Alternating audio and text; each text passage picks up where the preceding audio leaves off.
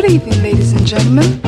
Welcome to Flight 002 to Africa. Flight time will be 10 hours and 45 minutes, cruising at an altitude of 40,000 feet. For your listening pleasure, there are 12 channels, so with your relaxation, enjoy some cool vibration. Bom dia, bom dia, bom dia, bom dia, boa tarde, boa tarde, boa tarde, boa noite, boa noite, boa noite. Olá, meus amigos, bem-vindo a mais um remix. Aqui quem vos fala mais uma vez com esta voz cheia de pigarro e neste momento é, já um pouco afetada por quase duas garrafas de vinho, lhes fala Bruno da S.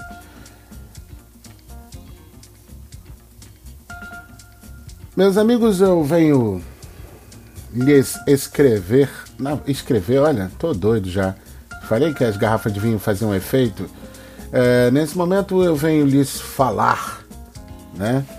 Ainda sobre o efeito depois da da visualização, se assim a gente pode dizer, do filme do Pantera Negra. Aí você vai me falar assim, caralho, Bruno, é maio que, que você tem para falar sobre Pantera Negra que ainda não foi falado? Realmente eu não sei, porque eu não tenho tempo para ficar pesquisando na internet toda, certo?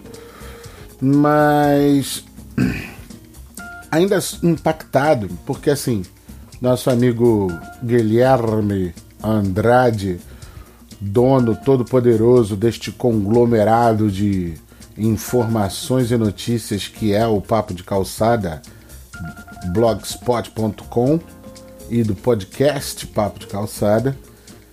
Ele, há muito tempo atrás, hum, eu acho que na época mesmo em que, que, que Guilherme foi ao cinema ver o filme, e aí a gente, antes de começar uma gravação do Papo de Calçada, ele falou assim: Cara, vai ver. Eu falei: Ah, não, vou esperar sair e tal, não sei o que. Não, vai no cinema ver. Obviamente eu não fui ao cinema ver porque eu já tô velhinho e gastar um determinado dinheiro com cinema né, não faz mais parte do meu perfil, certo? Porque a gente leva a mocinha ao cinema, né? Pra fazer aquela. aquele mise-en-scène, né? De que, ah, né, vamos namorar no cinema e tal. Eu nada contra, obviamente, isso faz parte, é um é um ciclo que a gente tem que, que a gente tem que cumprir, mas eu hoje em dia não faço mais isso.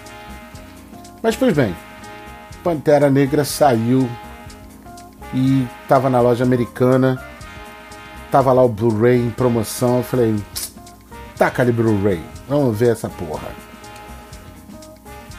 Bem, meus amigos, o que posso lhes dizer?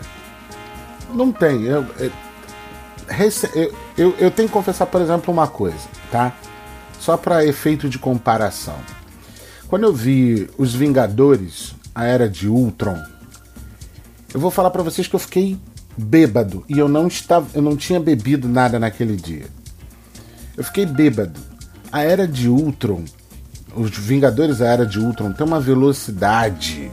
As sequências elas são tão absurdas que eu falei assim, bicho, caralho, isso deve dar epilepsia na rapaziada. Com certeza dá epilepsia na rapaziada. Foi muito rápido. E aí, desde. Eu acho que. É, desde a era de Ultron, eu tenho ficado meio reservado com relação aos filmes de herói. Pois bem, fui ver hoje o Pantera Negra com alguma reserva, obviamente. Cara, mas foi uma puta surpresa. O filme não é necessariamente um filme de ação. Não mesmo. E é exatamente por isso que eu tô gravando esse remix. Porque assim, é, o cinema, né, como um todo, hoje já já vi alguns depoimentos de alguns autores, de alguns produtores de cinema que assim, esse cinema de revista em quadrinhos é hoje o cinema que está salvando Hollywood. em termos financeiros. Né? Os grandes estúdios estão fazendo caixa com, com, com, com o cinema de, de, de, de revista em quadrinhos, né? de super-heróis, etc. E a partir do caixa que eles fazem, eles produzem as outras coisas. Já vi atores dizendo que quando chegam com um projeto para apresentar para o estúdio, ah, tá, tem continuação, vai dar para fazer mais dois ou três filmes e tal. E os caras têm ficado puto com isso. Longe de mim criticar, longe de mim apoiar. A grande questão é: a gente vive num sistema capitalista onde deu dinheiro, ótimo, não deu dinheiro, amigão, segue por aquela direção ali, por favor. E é assim. Então, assim, após cinco minutos e meio falando, é, eu tenho que dizer o seguinte: quais, eu não vou falar sobre o filme. Não necessari eu não vou comentar nada do que tem no filme, eu não vou comentar nada. Assim, na verdade, eu vou comentar sobre o filme, mas não vou comentar aquilo que eu vi no filme. E, para mim, o Pantera Negra ele passou um negócio que é muito sutil. Ou se não é sutil, é bem. É bem tapa na cara, vamos dizer assim. Que é a questão do seguinte, cara. É, eu já falei aqui em, uma, em um outro programa, em um outro podcast, que eu sou estudioso da cultura norte-americana. Né? A minha formação, né? o meu mestrado é em discurso de dissenso nos Estados Unidos, ou seja, aquilo que a gente recebe pelas telas de cinema, pelas séries, pelos enlatados, etc, etc, é, em geral, ele é um discurso vigente, aquilo que todo mundo aceita, que todo mundo, a, todo mundo não, a maioria aceita, a maioria concorda. Eu comecei esses estudos lá em 2005, pra você ter uma ideia. E a gente só está vendo essas problematizações da política americana, da cultura americana. Vamos colocar aí, eu vou ser bem conservador. Não, conservador não. Eu vou ser bem radical. A gente só tem visto esses discursos mais problematizadores nos últimos cinco anos. Ou seja, a questão de exigir né, um, um, um, personagens com representatividade, né, personagens negros, personagens homossexuais, é, uma representação das mulheres de uma forma diferente, não só dessa forma sexualizada que se apresentam. Então, esses, essas problematizações, e nisso eu não estou criticando ninguém, nada, é, isso é um problema que vem surgindo, né, vem chegando aos alto-falantes recentemente. Mas isso é algo que existe há muito tempo. Né? O meu foco de estudo é na, na época dos anos 50, né, com a geração beat, etc, etc. Mas não é sobre isso que eu quero falar. A grande questão que, me, que eu vi no filme foi o seguinte: Wakanda, que é o país fictício do, do, do Pantera Negra, Entenda, eu sou leitor de quadrinhos, eu li quadrinhos, eu sei quem é o Pantera Negra. É, por mais que se diga não, o Pantera Negra não foi influenciado é, pelo, pelo movimento do, do, dos Black Panthers, né, dos Panteras Negras nos Estados Unidos nos anos 60, mas é sim né, a bandeira do, do, do, do, do Pantera Negra nas revistas em 68 e tal, ele é, é, muito parecido com a bandeira dos Panteras Negras. Mas tem uma questão ali que é muito importante, que é o seguinte: primeiro de tudo, quer mostrar um país na África que tem aquela puta tecnologia que existe no Wakanda. Para começo de conversa, isso já é fantástico. É, segundo, Wakanda é um país da África com tamanho desenvolvimento que ninguém descobriu. E além de não ter descoberto esse país na África, é, Wakanda guarda seus segredos. Então Wakanda guarda né, seus segredos, suas riquezas, etc, etc. Como até, na minha opinião, como uma forma de se proteger, beleza? Até aí, nada mal. Mas o que, o que ficou para mim bem legal é uma cena quase já no, no final do filme. Isso não é um spoiler, já tô avisando, não é um spoiler. Um personagem está no meio de uma batalha e ele percebe os seus iguais lutando entre si. E aí é que é bacana a gente discutir. Quando eu falo seus iguais, ele vê em torno de si e só existem dois. Na verdade tem três, mas ele tem uma participação tão pequena que não vamos nem contar. Mas só existem dois personagens de pele branca no, no, no filme inteiro. Só existem dois. Um é um vilão e outro é um agente colaborador do, do, do, da CIA que ajuda o Wakanda. Em geral, existe o tempo todo no filme a representação negra. Afinal, a gente está falando de um país na África e tal. E é a partir desse ponto em que eu quero, quero falar. Né?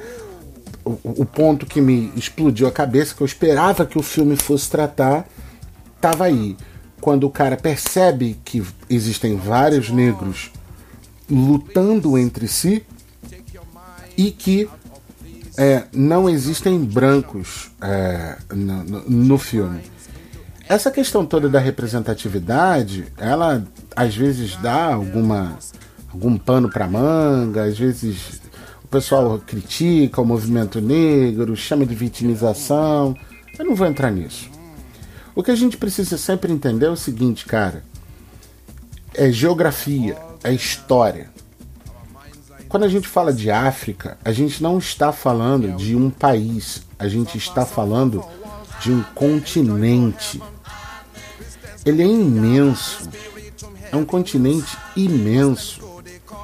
Então, o cara que mora né, na África, no Marrocos, não é o mesmo cara que vive no Congo ou no Quênia, nem na África do Sul. Você vai dizer assim: ah, no Marrocos nem. De repente você nem vai dizer que ele é negro, né? vai até dizer que ele é um pouco mulato. Mas você vai ver um sujeito do Quênia, né? do Congo, do Mali, da África do Sul, exceto os brancos que vivem na África do Sul, você vai dizer assim: ah, são todos negros. Não, mas não é. Grande, e é esse um problema muito grande. A gente pensa a África como a África sendo um monte de gente negra, e perdão por essa expressão. Mas não é, a África não é um monte de gente negra. Tá? A civilização se inicia ali, existem é, é, é, aspectos climáticos, topográficos, etc, etc, que explicam, não cabe aqui nesse, é, nesse, nesse remix, a gente ficar explicando a origem da humanidade. Mas existem diversas explicações por que, a humanidade começou ali, no continente africano. Mas, mas, não é porque a humanidade começou ali que todo mundo vai ser igual. Ah, ah, então todos ali estão unidos, etc. Não estão unidos. E é com as. É, com a chegada dos colonizadores europeus, principalmente a partir do século. É, do final do século XV é, é, e início do século XVI, é, que fica acentuado algumas coisas que são importantes, né?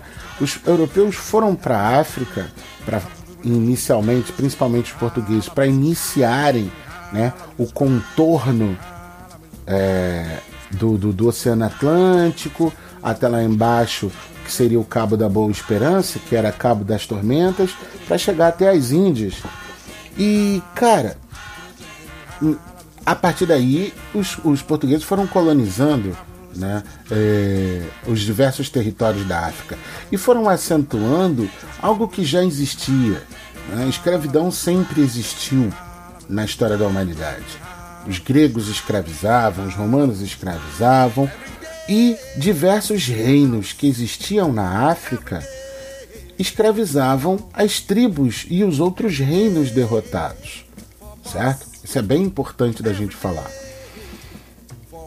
E, a, e aí a gente tem né, a, a figura do, do, do sujeito que, que ajudava o colonizador branco, colonizador europeu, a prender outros indivíduos negros. Então a gente tem um indivíduo negro que ajuda o indivíduo branco a capturar outros indivíduos negros e vender esse indivíduo negro capturado como mercadoria.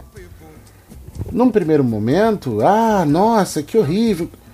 Mas quem tornou isso, né, né? Isso, esse troço só é horrível, esse troço é horrível porque qualificou a vida, a vida humana como mercadoria. Ponto. Outra linha. E em ter tornado a vida humana mercadoria, é, fica não é compreensível, né? Mas fica, é, a gente consegue compreender, consegue vislumbrar o que que, o que que existia nessas relações ali. Então, os reinos da África, eles não eram uma coisa só. Eles não se viam a partir da cor da pele. E essa é uma questão que eu aponto, que é uma questão do filme, que é quando o, o, o, o personagem que toma né, o trono do, do, do Pantera Negra, talvez esse seja um spoiler, mas tudo bem. O personagem que toma o trono do, do, do, do Pantera Negra, ele diz que ele Wakanda não pode esconder as armas e a tecnologia que tem e, e, e se eximir, vamos dizer assim, da, de, de libertar o próprio povo. Então, assim, peraí, mas Wakanda é um país que é diferente. Vamos supor que o Wakanda existisse no continente africano. O Wakanda é um país diferente do Congo. O Wakanda é um país diferente da Etiópia, da Argélia, é, do Mali e por aí vai. Entendeu? Mas existe, na minha percepção, dentro da cultura americana, uma ideia de que o simples fato de ser negro torna todo mundo igual. Constantemente você vê artistas, pessoas, personalidades famosas dos Estados Unidos que são negras querendo fazer essa viagem de descobrimento uh, na África para entender as suas próprias raízes. Na minha opinião, aqui no Brasil a gente já deu um passo além disso que aqui no Brasil a gente já entende que nós somos produtos de diversas tribos, né, de, de diversas nações africanas, que não dá para você afirmar que você veio daqui, dali. Não, não dá. Tem um documentário famoso que fala sobre isso, que você foi, as pessoas foram coletando, deram amostras do seu DNA para saber de onde vinham na África. Então, assim, isso é um ideário americano. E isso me faz muito lembrar a, a, a, a, entre aspas, luta que existia, a rivalidade, entre aspas, que existia entre o Malcolm X e o Martin Luther King, que ambos eram defensores né, da, da, dos direitos civis para os negros, mas cada um tinha uma maneira de lutar por esses direitos diferentes.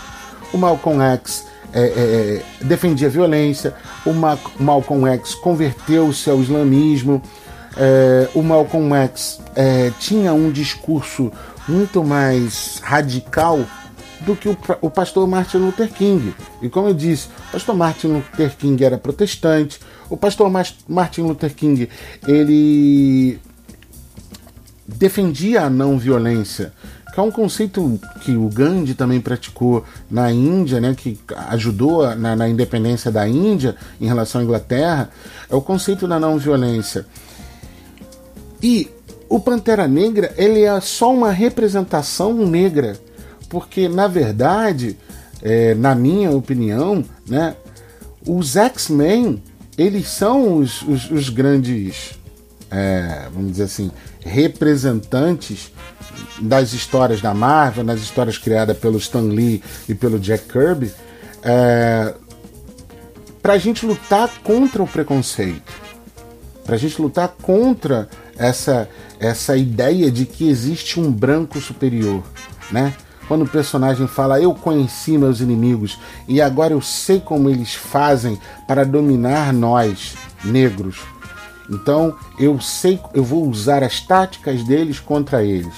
Então fica a, a, grande questão que é o seguinte: a África não é a mesma coisa.